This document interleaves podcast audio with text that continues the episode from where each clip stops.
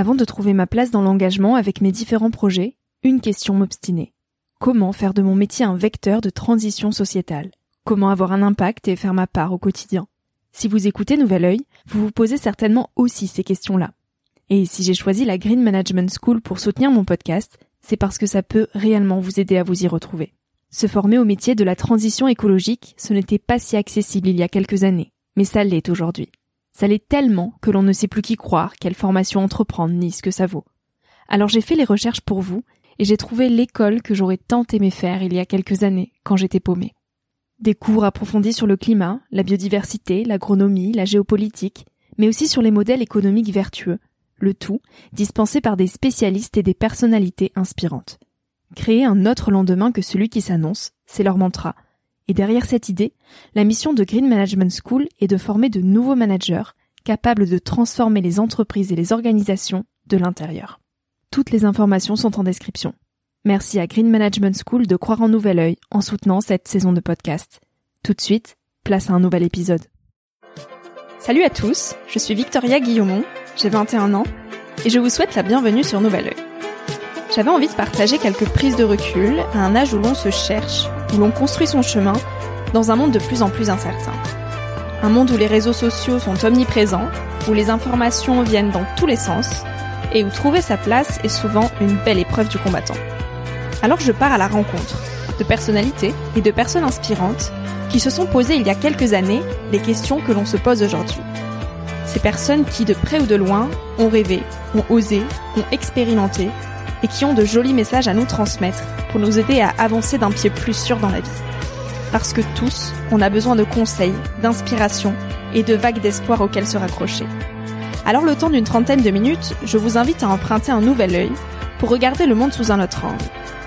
Pour vous recentrer sur ce qui est essentiel et sur qui vous êtes, pour vous aider à trouver votre chemin et surtout à oser.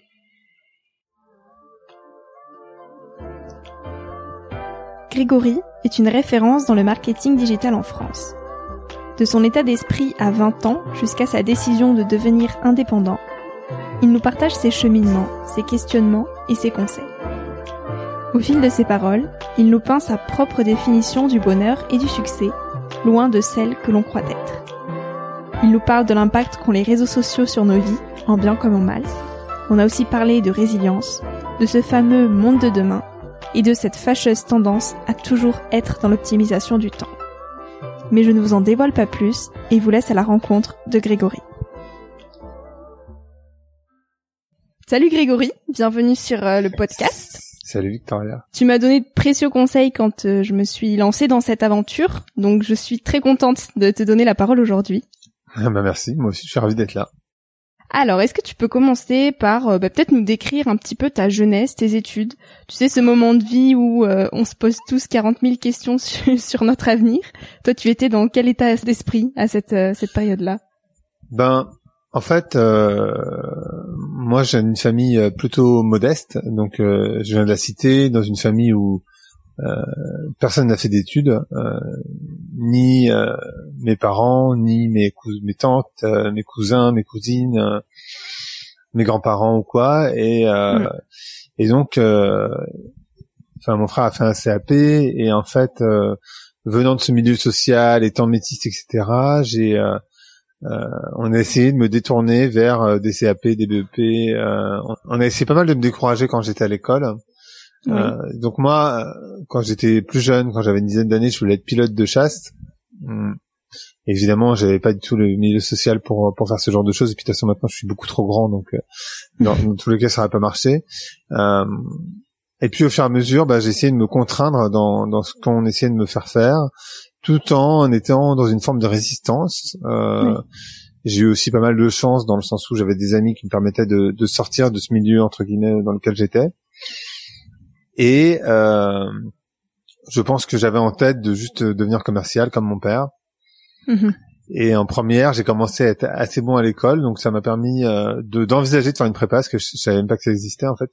Oui. Et euh, c'était plus euh, d'autres étudiants qui me qui me donnaient envie et des professeurs qui continuaient à me dire que j'y arriverais pas en fait. Donc euh, mon état d'esprit, il était euh, un peu combatif, on va dire. Oui, d'accord. Et donc tu savais, tu savais pas quoi faire en fait quand tu avais 20 ans. Tu avais pas d'idée précise de de ce qui te plaisait, de comment tu percevais ton avenir. Alors quand j'avais 20 ans, c'est un peu différent parce que j'avais fini ma prépa. Ouais. Euh, donc c'était euh, vraiment différent. Euh, je- moi, à cette à ce moment-là de ma vie, je pense que euh, je- ce qui m'intéressait, ce qui m'a toujours intéressé, c'est les autres. Donc euh, je m'intéressais beaucoup à la sociologie, euh, aux, aux sciences du, du comportement, etc. Oui. Euh, donc moi, c'est- vers ça que j'avais envie d'aller. En même temps, euh, je savais pas trop euh, euh, comment faire, mais j'ai fait une école de commerce en me disant, enfin une prépa et une école de commerce en me disant que ça reportait le problème entre guillemets sur ce que je voudrais Mm. faire plus tard. Ça t'ouvre des portes que je connaissais pas moi-même. Je pense que c'est le cas pour beaucoup de personnes qui savent pas quoi faire. On leur dit bon, ben, va dans une école de commerce si t'as si t'as les ça. moyens et puis si t'as un petit peu d'ambition, euh, ça t'ouvrira toutes les portes quoi. Mais Bah ouais, les moyens. Moi, j'ai fait un prêt en fait. Moi, j'avais pas les moyens. Enfin, mes parents, ils avaient clairement pas les moyens, donc j'ai fait un prêt étudiant bêtement et euh, et je me suis donné les moyens. Et puis je travaillais aussi à côté. Euh, euh, en particulier quand je suis parti en Angleterre, j'avais un job euh, en parallèle. d'accord. Donc tu as fait euh, cinq ans après en école de commerce? Ou trois ans après Euh, prépa bah non, trois ans en fait. Euh. Trois ans après prépa, enfin quatre ans précisément parce que j'ai fait une année césure. D'accord.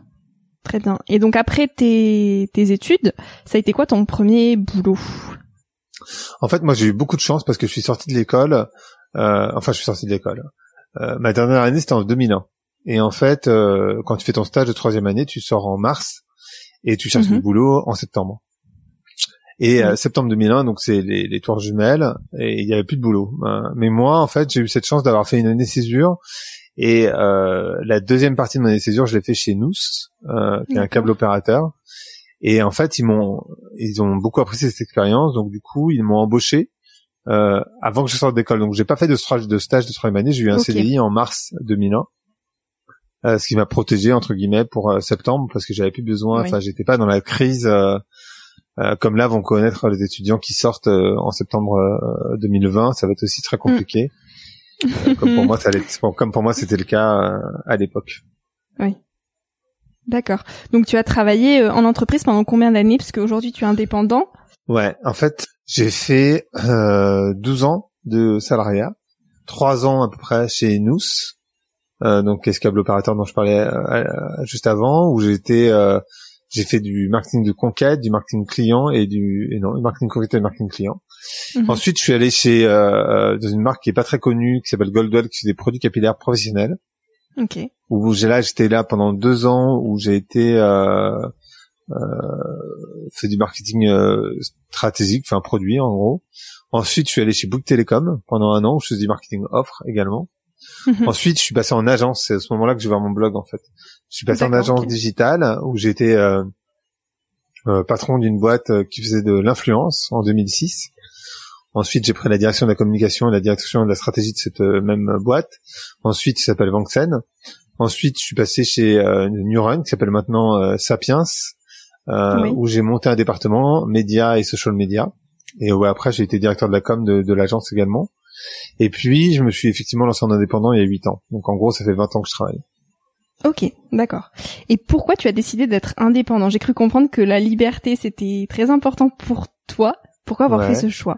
En fait, ça n'a pas été un choix évident parce que moi, j'avais peur. Et en même temps, euh, quand j'étais chez, chez les- moi, j'avais déjà mon blog qui était relativement connu des- à l'époque, euh, enfin très connu en fait. Euh, et euh, les clients venaient pour moi à l'agence. Mm. Donc en fait, mon, mon service avait été rentabilisé en- dès la première année et euh, j'amenais énormément de clients à l'agence. Tu vois, des gros budgets de plusieurs millions d'euros. Mm. Et en fait, je touchais aucune commission sur ça. Et je me suis dit, bah, en fait, c'est idiot parce que quand tu vas, quand t'es salarié, c'est souvent parce que t'as pas de clients directement. Sauf que moi, j'avais des clients directement. Oui. Donc en fait, j'avais complètement la possibilité, parce que je créais du contenu par ailleurs, euh, de me lancer en indépendant et d'accompagner des marques qui, de toute façon, avaient envie de bosser avec moi. Euh, ça n'a pas été une décision simple, ça m'a pris deux ans de prendre la décision, Mm. euh, et j'ai négocié une rupture conventionnelle et, euh, et je me suis lancé comme ça. Super. Qu'est-ce que tu aurais aimé qu'on te dise plus tôt? Euh, que tout est possible si tu travailles. si tu travailles Je pense que je pense que ouais. Et en fait, il y a pas de secret. hein. La réalité, c'est qu'il y a pas de secret, c'est que c'est énormément de boulot. Mm. Et, euh, Enfin, si tu veux réussir, euh, souvent il faut travailler. Euh, et même si euh, t'es fils de, il faut bosser. En réalité, il y a, il y a pas vraiment Mm. de sujet là-dessus. mais tout est possible. Tu peux rencontrer n'importe qui, tu peux devenir spécialiste de ce que tu veux. Tout est envisageable si tu travailles. D'accord. Et en tant que donc je change complètement de sujet, en tant qu'expert mhm. du digital, j'aimerais avoir ton avis sur les réseaux sociaux. Quel rôle, quel impact tu trouves qu'ils ont sur sur les jeunes? Hmm. Euh, c'est une vaste question. Écoute, euh, il y a énormément de choses qu'on peut dire à propos de, de, l'impact des réseaux sociaux. Euh, ce qu'il faut savoir, c'est que sous Napoléon III, on avait un temps de, de loisir, donc un, non, un temps non travaillé en dehors de nos temps de sommeil de, de 30%. Oui. Euh, donc en fait, on passait, on, passait 70% de notre temps de vie éveillé à travailler. Oui. Ok. En moyenne. En France, en moyenne aujourd'hui, c'est 12%. Donc en fait, euh, on s'en rend pas compte, mais on a énormément, énormément de temps libre. Tout ce temps libre, parce qu'on finit les études plus tard, parce qu'on est à la retraite, euh, parce qu'on travaille moins, tout simplement, euh, il a été bouffé, euh, littéralement, par les réseaux sociaux. On s'en rend pas compte, mais on passe des heures là-dessus. Donc le mm. premier impact, c'est celui-là. Le deuxième impact, c'est évidemment euh, une forme de vulnérabilité très forte parce qu'en fait, tu te compares aux autres mhm. et on voit avec l'augmentation des, enfin la, la, la, propagation des réseaux sociaux, l'augmentation du nombre de suicides des jeunes et mhm. on peut faire la relation assez facilement.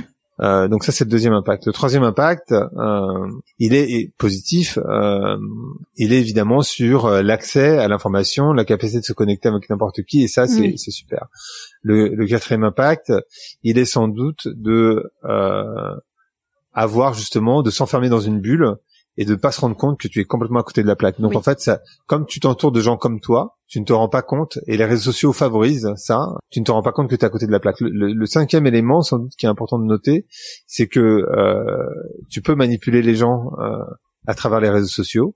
Et ça, c'est un élément que les gens ne comprennent pas ou pensent que ça ne les touche pas eux, mais en fait, ça les touche. Et c'est aussi un élément qui est très important. En fait, on regarde mal le monde à travers mhm. les réseaux sociaux. Et ça, c'est un vrai gros problème pour moi. Et comment on pourrait justement euh, utiliser ces, ces, réseaux sociaux à bon escient pour regarder le monde euh, d'un angle plus juste manière. Oui. Je pense que d'abord il faut réduire sa consommation sans doute, mais euh, en fait le, la, la, problématique de la réponse que je vais te donner, euh, qui est la maturité, c'est que la maturité ça prend du temps. Euh, donc quand tu es jeune, le problème c'est que la maturité tu l'as pas en fait. donc mm. même si tu penses l'avoir, même si tu te dis non mais je sais, en fait moi aussi je sais et moi aussi je passe des heures sur les réseaux sociaux. C'est pas la question et moi aussi je suis manipulé par les réseaux sociaux. Je, mhm. moi aussi je sais. Évidemment je sais, j'explique, je, je forme des gens sur ce sujet et en même temps euh, tu n'es pas à partir du moment où tu les utilises, c'est très compliqué de s'en abstraire. Donc en fait la seule manière de s'en défaire un tout petit peu, en tout mhm. cas pour ce qui concerne la manipulation, c'est de croiser l'information. Donc de regarder les sources, extrêmement important, euh, de chercher, de comprendre comment ça marche, ne pas prendre tout pour acquis euh, d'aller chercher vraiment les hoax et autres et autres éléments euh, sur Google quand, quand tu penses que l'information n'est pas vraie, euh, et, et, de croiser, de s'intéresser à tous les avis, d'aller voir des gens d'extrême droite, d'aller voir des gens d'extrême gauche, d'aller voir des gens du centre, de vraiment euh, piper entre guillemets l'algorithme des réseaux sociaux pour s'assurer que tu vas avoir une vision d'ensemble de ce qui se passe. Euh, et idéalement après avoir une vision d'ensemble de ce qui se passe dans le monde aussi, parce que évidemment euh, nous, on a une vision euh, très pipée de ce qui se passe. Alors en ce moment euh, aux États-Unis, mais, mais parfois aussi en, France et pas trop dans les autres pays. alors on sort de nombreux jours confinés. Qu'est-ce que cette période elle a représenté pour toi? Une pause. alors il y a, y a, deux choses évidemment qui sont intéressantes. enfin trois, on va dire. Au niveau sociétal, je trouve ça intéressant que on ait demandé et qu'on ait pu voir qu'on pouvait faire appuyer sur pause, mhm. tout simplement. Euh, moi, je trouve que c'est intéressant de voir que cette euh, crise, elle montre euh, une maladie dans laquelle on est depuis longtemps, euh, mais simplement elle l'exprime. Le mot crise, il vient vraiment du grec, c'est un mot qui vient du, du, du, du, lexique médical, qui te dit qu'en fait c'est horrible parce qu'il y a effectivement la maladie qui se euh, déclare, mais en même temps, c'est aussi une chance parce que c'est la chance de pouvoir résoudre cette, euh, cette maladie. Donc en fait, la crise, c'est vraiment ça. Et pour moi, ce qu'on a vu, c'est euh, sans doute de manière assez évidente des problèmes dans lesquels on était depuis longtemps en tant que société. Mhm. Hum. Donc en ça, je trouve ça euh, intéressant. Ça veut pas dire qu'il va y avoir des actions tout de suite, qu'il va y avoir un monde d'après euh, incroyable. Là, pour l'instant, on relance la croissance, donc on retombe dans les mêmes travers qu'avant, mais en tout cas, Mm. euh, ça c'est intéressant. Ensuite, euh, sans doute que les gens ont pu expérimenter quelque chose d'intéressant, c'est que ce qui te manque le plus, c'est le lien. Oui. Euh, ça t'a permis de créer du lien à toi, mais de refaire du lien avec les autres, en particulier tes voisins, et d'expérimenter que ce qui te manque le plus, c'est le lien avec euh, Mm. ta famille, tes amis, etc. Et pas avec euh, une robe, un pantalon, euh, des chaussettes, un t-shirt, ou je sais pas quoi. Euh, ça, c'était intéressant aussi. À mon niveau individuel, euh, moi, ça m'a permis deux choses. Euh, alors, bien sûr, il y a mon livre qui devait se lancer euh, le 25 mars et qui a été Oui. reporté ben, au 10 juin. Euh, donc ça, ça a été, je l'ai vécu de manière un peu difficile parce que Mhm. c'est déjà, euh, t'es déjà beaucoup en vulnérabilité quand tu lances un bouquin. Alors du coup, quand euh, l'agenda change au dernier moment, c'est, enfin, ça te met dans une posture euh, très compliquée. Mm. Euh, mais bon, euh, voilà. Et en même temps, c'est un bouquin sur le monde d'après quelque part, donc euh, c'est intéressant qu'il ait été reporté à après. Euh, et puis, euh, ça m'a permis de euh, me concentrer sur ce que j'allais vendre aux entreprises, mais aussi euh, de réfléchir. Moi, ça fait un moment que j'ai envie d'aller habiter un peu plus loin, euh, en tout cas de sortir de la ville et d'habiter un peu plus loin de la ville. Et c'est quelque chose que je réfléchis depuis très longtemps, enfin depuis quelques années en tout cas, et que je faisais pas parce que j'étais célibataire. Et là, je me suis dit, en fait, euh, choisis-toi, donc fais-le tout seul, Mm. et on verra après, plus tard, c'est pas grave. Oui. Et se choisir, en fait, ça a été un, un élément important pour moi. Mais j'ai l'impression qu'il y a énormément de monde qui a euh, qui a eu qui a ressenti ce besoin justement de fuir un petit peu la ville pendant cette période de confinement et qui ont réfléchi à quitter la ville définitivement même pour aller s'installer en campagne. Moi, je, moi, je suis resté à Paris hein, pendant le confinement. Je suis Ouais. resté chez moi. Mais euh, alors moi, c'est, j'ai pas eu de, de grand éclat de dire j'ai envie de vivre à la campagne parce que Mm. je- j'ai été confiné pendant deux mois. Oui, tu y avais déjà quelque chose qui était déjà présent. Euh, simplement, le truc, c'est de le faire euh, tout seul ou pas. Euh, après, il faut avoir les moyens de le faire, évidemment, euh, dans de bonnes conditions, c'est-à-dire de pas perdre son travail, etc. Ce que moi, je peux faire. Mhm. Donc, j'ai quand même cette chance euh, assez hallucinante de pouvoir euh, travailler à distance, vu que je suis indépendant et que j'ai pas besoin d'aller à Paris tous les jours non plus. Et comment toi tu pourrais l'expliquer justement ce phénomène de retour un petit peu à la nature Ben, en fait, euh, on- on- en fait, tu, tu te rends compte qu'on le cherche depuis longtemps. En fait, on a été déconnecté de la nature. Enfin, la, la connexion à la nature, on est la nature. Euh, Oui. L'humain est la nature aussi. Euh, donc, en fait, on n'est jamais vraiment déconnecté de la nature. On est déconnecté de la nature dans notre tête, pas dans Mhm. notre corps. Euh, donc ça, c'est deux choses qu'il faut bien séparer euh, le corps et l'esprit. L'esprit, lui, il est déconnecté de la nature parce qu'on a, avec la notion de progrès et cette société moderne euh, qui s'est installée depuis la Renaissance euh, jusque euh, jusqu'à aujourd'hui finalement, enfin en tout cas à la fin du XXe, euh, essayer de euh, chosifier euh, tout, c'est-à-dire qu'en fait on a tout vu sous le prisme de la euh, de l'utilisation Mm. pour l'homme. Tu vois quelque chose qui est aussi écrit dans la Bible, euh, c'est-à-dire que la nature est au service de l'homme. Euh, mais c'est vrai que l'ère moderne l'a vraiment installé, donc en fait on s'est complètement déconnecté en considérant même son propre corps comme une machine. Je sais pas, Oui. tu vois cette expression qui est euh, euh, faut que je fasse bouffer la machine, etc., etc. Mm, mm. Euh, donc on est allé extrêmement loin dans ce mouvement de balancier et en fait on est en train de revenir depuis euh, une vingtaine d'années. Donc c'est pas quelque chose de nouveau, voire une quarantaine d'années. Simplement ça met du temps à s'installer. On le voit avec l'arrivée des plantes dans les appartements. Mhm. On le voit avec euh, l'arrivée des matières euh, premières. Tu vois le bois, le béton. Alors le béton c'est pas naturel, j'ai bien conscience, mais tu vois des matières un peu brutes Mhm. euh, qui arrivent dans les appartements. Euh, et si tu regardes sur euh, Pinterest euh, ou euh, simplement Instagram, tu vas voir que les appartements se ressemblent tous de ce point de vue-là. Tu vois, je, je pense à ce compte Instagram qui s'appelle Urban Jungle entre autres. Euh, donc ce retour à la nature, il est là euh, depuis longtemps. Et puis euh, il y a cette étape supplémentaire de redécouvrir la nature et euh, tu vois la magie de planter euh, des graines et voir que ça pousse. Mm. Euh, la magie d'être, euh, tu vois, simplement euh, euh, de, dans dans la nature. Euh, donc de revenir à cet état entre guillemets naturel. Euh, ça s'explique comme ça. Je pense que la ville, euh, c'est une nécessité insupportable. Aujourd'hui, on est euh, 70% en France à vivre euh, dans des agglomérations. C'est nécessaire parce que c'est là qu'elle travaille. Et oui. La ville a été pensée en fonction de la voiture, euh, avec des lobbies assez forts autour, parce que la voiture c'est aussi les routes, etc. Donc, euh, et aujourd'hui tout ça est remis en cause. Euh, donc en fait, ce qui est intéressant, c'est que finalement, on revient comme un petit mouvement de balancier. de toute façon, on est en train de changer d'air de société. On appelle ça la société postmoderne, euh, mais qui est euh, qui est en train de changer à plein d'égards, pas seulement euh, euh pas seulement dans un lien à la nature. Et, et c'est sans doute comme ça que ça s'explique. C'est-à-dire, on est allé trop loin dans un mouvement de balancier, donc naturellement, on revient. et ça, ça arrive à peu près tous les 400 ans. En fait, c'est pas c'est pas mm. quelque chose de de nouveau finalement en termes d'humanité. Et quel conseil tu, tu pourrais justement donner à, ma génération, aux jeunes d'aujourd'hui, pour s'adapter euh, au monde de demain qui va être très différent de celui d'aujourd'hui? Je sais pas s'il sera très différent parce que c'est des mouvements qui sont très lents. Oui.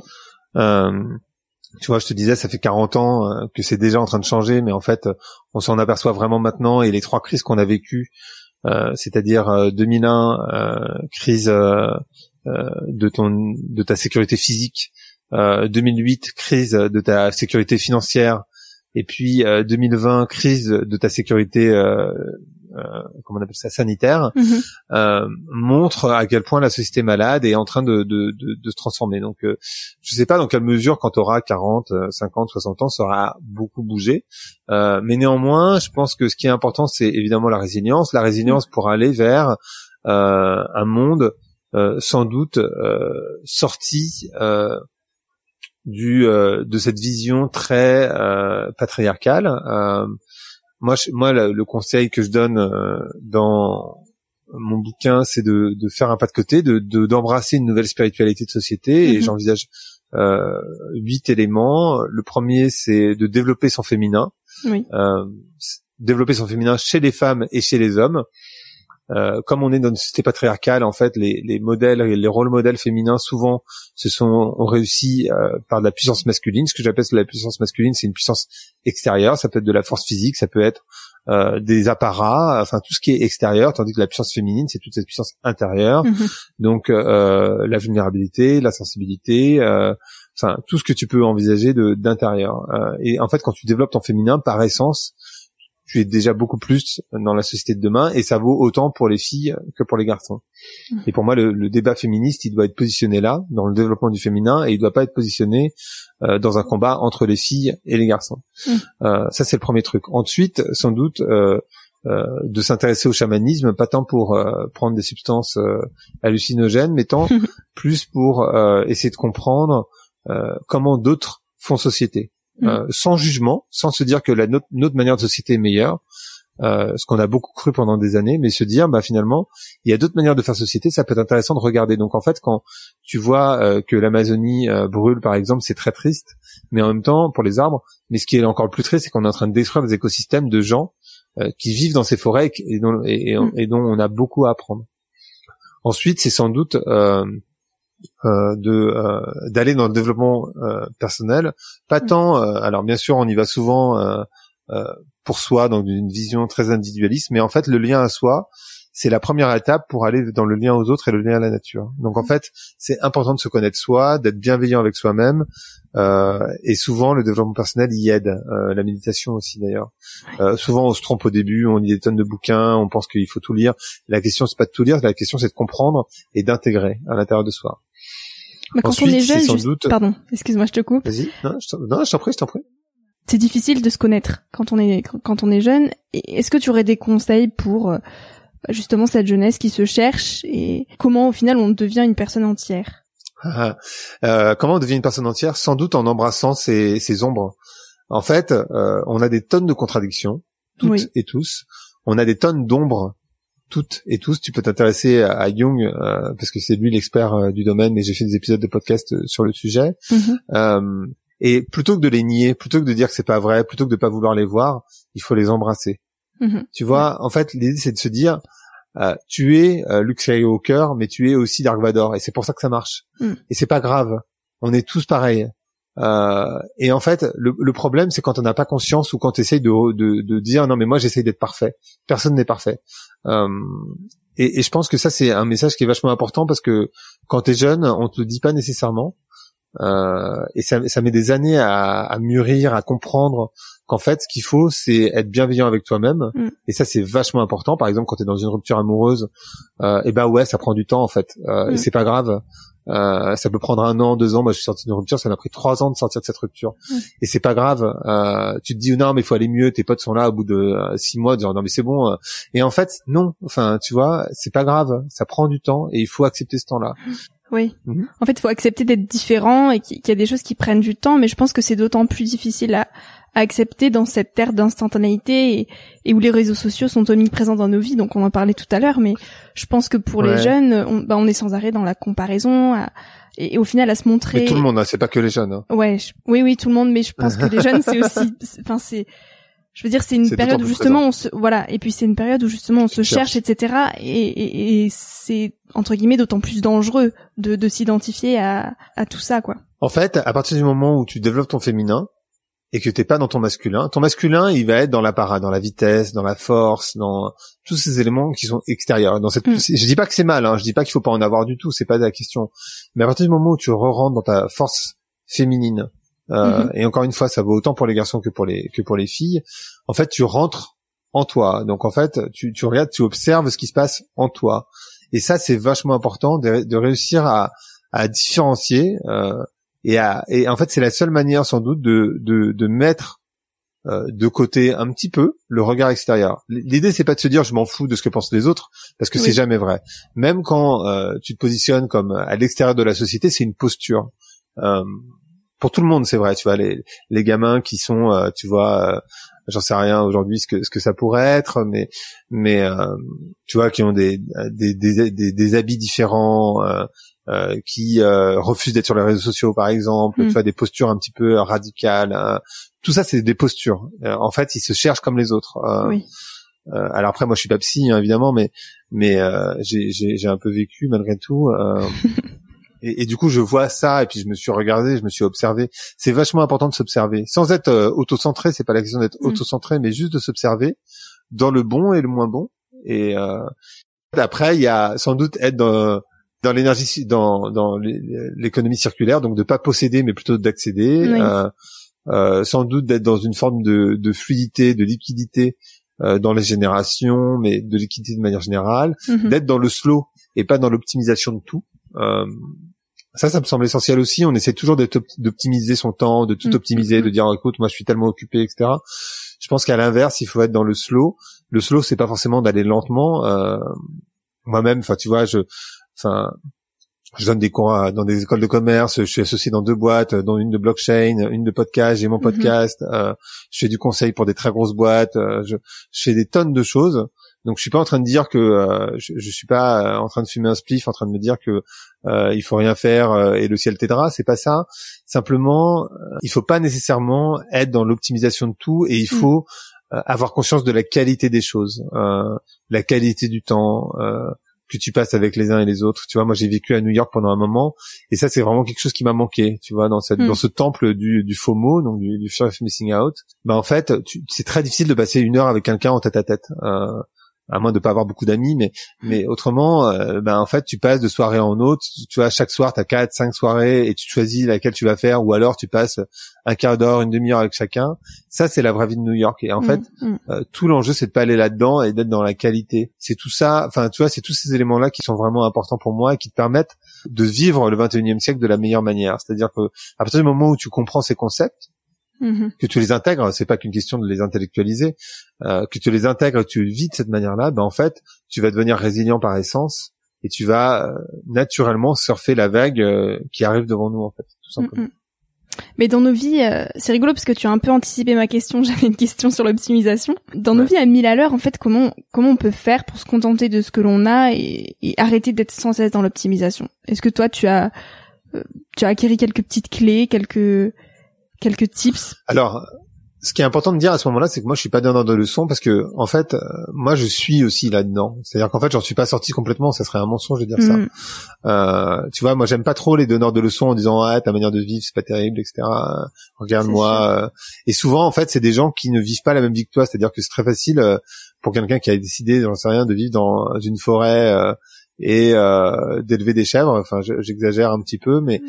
Euh, de te dire bah ouais toi la manière dont tu vis euh, moi je connais des gens qui sont comme ça dans cette qui font quasiment un acte artistique mm, mm, mm, euh, de de leur mode de vie minimaliste tu vois moi j'ai une amie comme ça qui fait le choix euh, de pas gagner d'argent alors qu'elle pourrait en gagner. Elle fait le choix de vivre dans 25 euh, mètres carrés alors qu'elle a 45 ans et qu'elle pourrait vivre dans beaucoup plus. Mhm. Elle fait le choix d'avoir 4-5 euh, tenues mais pas plus. Euh, donc voilà. Et en fait, elle n'est pas donneuse de leçons en l'occurrence cette personne-là, mais mais tu vois, tu regardes, tu la regardes et tu te dis putain c'est génial, mais mais moi j'en suis pas là quoi. et je pense que le, le conseil, c'est simplement d'avoir conscience. Euh, enfin, ça, ça, paraît bête comme ça de dire ça, etc. Mais souvent, tu fais les choses sans réfléchir. Oui. Euh, et, et, simplement de, de, de prendre. C'est pour ça que la méditation c'est important, mais je peux pas méditer en permanence. Moi, je médite tous les jours, mais tu vois, je médite un quart d'heure, une demi-heure. C'est pas une mhm. question de temps d'ailleurs, c'est pas une question de performance. Encore une fois, juste sortir de cette idée de la performance, et de se dire, ben, attends, moi je m'écoute. Est-ce que vraiment j'ai envie de sortir ce soir? Est-ce que vraiment j'ai envie de boire de l'alcool? Mm, mm, tu vois, moi j'ai j'ai pris du LSD euh, quand j'étais à Burning Man euh, euh, l'été dernier, mm-hmm. et là je me suis dit ben en fait, bah, évidemment je prends pas du LSD tous les jours, mais là vraiment ça m'a fait réaliser à quel point l'alcool était pas nécessaire dans ma vie, donc j'ai arrêté l'alcool. Mm-hmm. C'est pas que j'ai arrêté complètement, c'est simplement je me suis dit ben moi dans ma vie, tu vois, de parisien qui est invité à des tonnes de soirées, ben finalement je, je bois quasiment tous les jours. Mm. Pas une tonne, hein, évidemment, j'ai jamais de problème d'alcool mais euh, un verre, deux verres, trois verres euh, tous les jours sans aucun problème, voire euh, enfin non pas, pas pas midi et soir, mais au, moins au moins une fois par jour. Et en fait, je me suis dit mais il y a plein de moments où en vrai, j'ai pas spécialement envie de boire. Mm, mm, mm. Donc en fait, j'ai là j'ai décidé de de m'écouter, de me dire ben les fois où j'ai pas envie de boire, ben je bois pas. Donc je dis aux gens que j'ai arrêté de boire. Ce qui est pas complètement vrai parce qu'il y a des fois où je bois. Mais ça arrive une fois tous les trois mois et en fait, c'est pas grave. Et juste de s'écouter, de se dire ben oui, tu vois, au début, si tu dis non, mais en ce moment, euh, j'essaie de réduire l'alcool, les gens vont te pousser, vont dire allez, vas-y, bois un verre, non, non. Si tu dis j'ai arrêté l'alcool, les gens, ils vont respecter le fait que tu as arrêté l'alcool. Ils vont partir du principe que tu as eu un problème avec l'alcool, peut-être. Euh, mais c'est pas grave, c'est leur croyance et, bon, c'est leur histoire. Euh, mais simplement de, tu vois, et juste de s'écouter en fait. Et parfois, tu as envie de boire, et parfois, t'as pas envie de boire, et c'est super. Mm, mm. Euh, parfois, tu as envie d'avoir un plan cul, parfois, tu as envie d'avoir une histoire mm. longue, et c'est super, il n'y a pas de problème. L'important, c'est qu'il y ait du respect pour toi, d'abord, euh, mais aussi pour du respect pour les autres, évidemment. C'est très intéressant. bah, merci. Donc, j'aimerais en fait revenir sur ton livre Insoutenable Paradis, qui va sortir mhm. prochainement. Et donc, je l'ai pas encore lu, mais apparemment, tu soulignes le fait que bah, qu'on fait tous face à plein de paradoxes dans nos vies et que la mhm. société actuelle euh, ne rend personne heureux finalement, ou mhm. peu de personnes. Donc, pour toi, quels sont les plus grands mots dans nos modes de vie euh, modernes? Je crois que le plus grand mot de notre mode de vie moderne, c'est euh, la définition qu'on a du bonheur et du succès, qui est en fait une définition tu vois, je parlais de manipulation tout à l'heure, euh, qui est totalement manipulée par les médias, euh, par euh, par le, le, secteur artistique, euh, par toute notre culture de société en fait. Mhm. Aujourd'hui, la définition du bonheur, donc elle s'associe au succès, c'est une forme d'accumulation euh, de biens, de pouvoir et d'argent. En gros, tu te dis si j'étais riche, si j'avais ci, si j'avais ça, si j'avais ce pouvoir-ci, si j'avais ce pouvoir-là, etc., etc. Euh, et toute ta vie, tu peux poursuivre euh, ce truc-là. Euh, mm. Moi, je, je, suis parti, je te disais, donc je suis un gamin de cité, donc j'avais pas grand-chose. Et maintenant, je suis avec, enfin, je connais pas mal de millionnaires parce que parce que c'est lié à l'industrie du web. Et puis moi-même, je m'en suis plutôt bien sorti de ce côté-là. Et en fait, tu arrives là pour te rendre compte que ça ne fonctionne pas.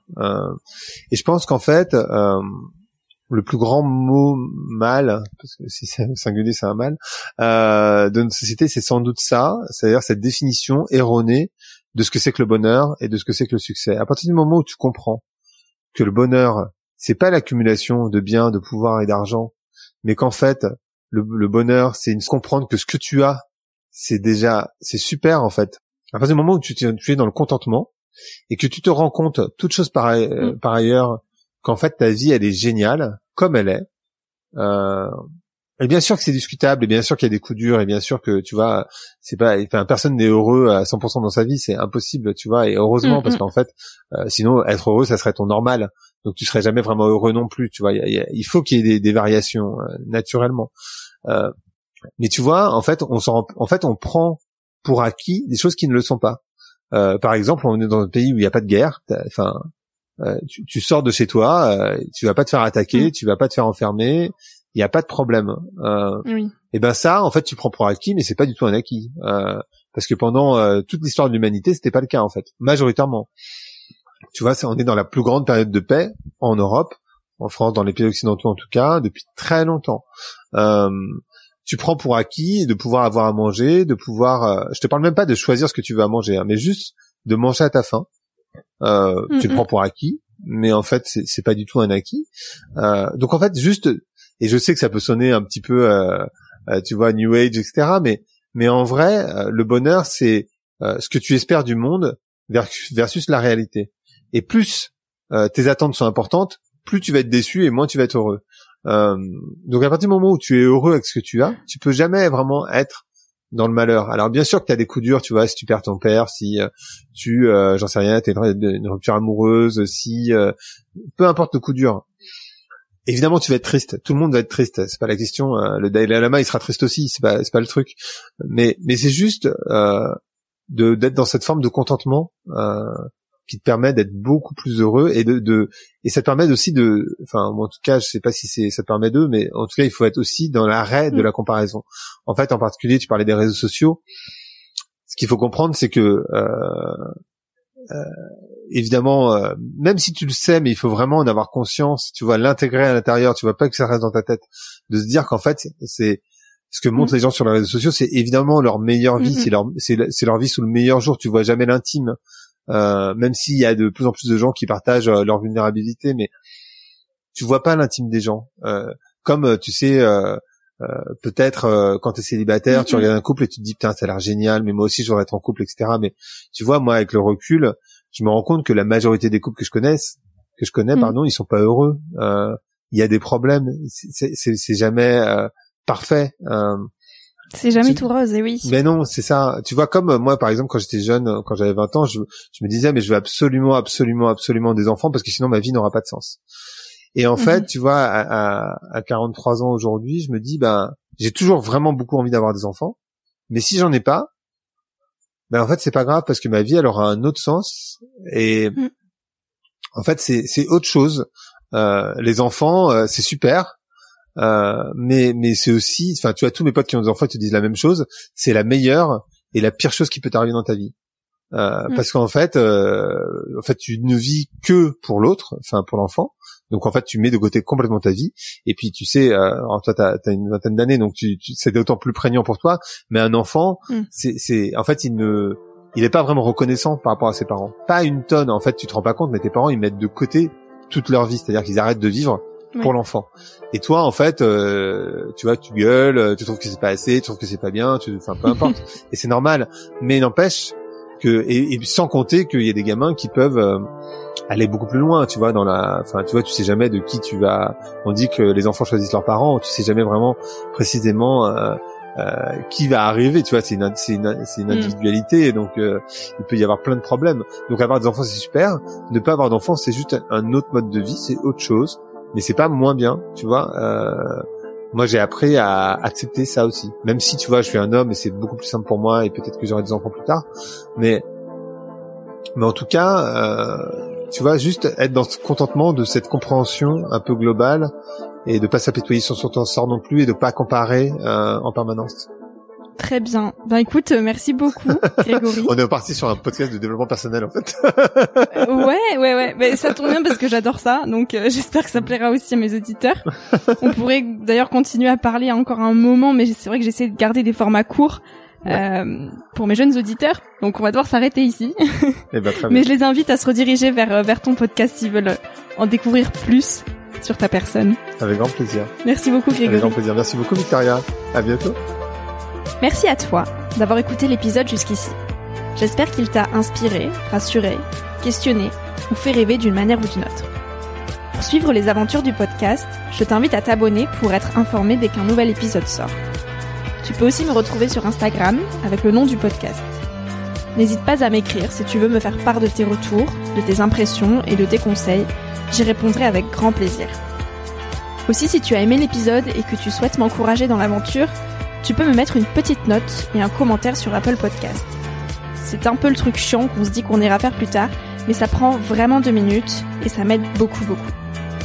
Je te dis à très bientôt pour un tout nouvel épisode. En attendant, savoure la vie comme il se doit et fais des choses folles.